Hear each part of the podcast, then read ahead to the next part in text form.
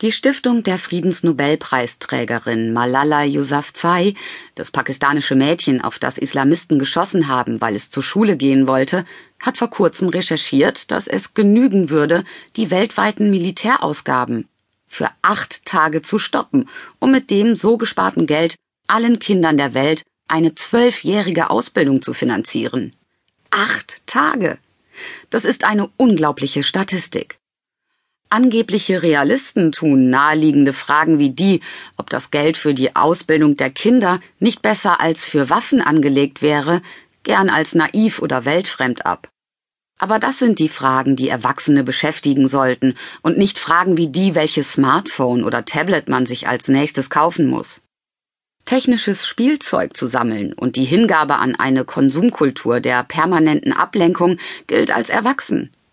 Aber sich die wirklich wichtigen Fragen zu stellen, ob wir eine ungerechte Welt ändern können oder wie wir mit den natürlichen Ressourcen umgehen sollen, gilt als kindisch. Das ist absurd.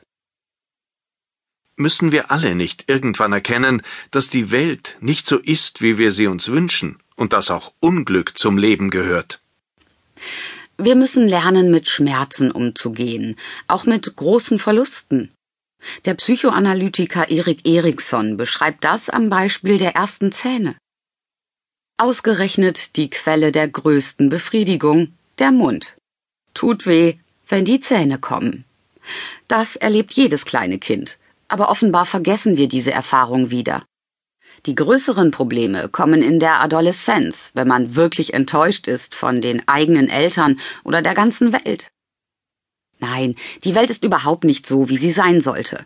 Eine Möglichkeit, darauf zu reagieren, ist starker Idealismus. Die andere Möglichkeit ist eine abgebrühte Pose. Man misstraut den Forderungen der Moral und will sie am liebsten entwerten. Was ist so schlimm daran zu sagen, es gibt nur diese Welt und ich möchte in ihr gut leben? Es funktioniert nicht. Die Welt, wie sie ist, ist nicht in Ordnung. Wer entscheidet das? Es reicht doch Zeitung zu lesen, um das zu wissen. Vom Papst bis zum letzten Hipster ist das jedem klar. Wir sind dabei, den Planeten zu ruinieren. Auch wer das Glück hat, in den reichen Ländern zu leben, kann damit nicht glücklich sein. Der Zustand der Welt lässt uns nicht unbeschädigt. Purer Egoismus ist nicht sehr vernünftig und wenn Sie so wollen, auch nicht besonders pragmatisch. Ich bin Amerikanerin.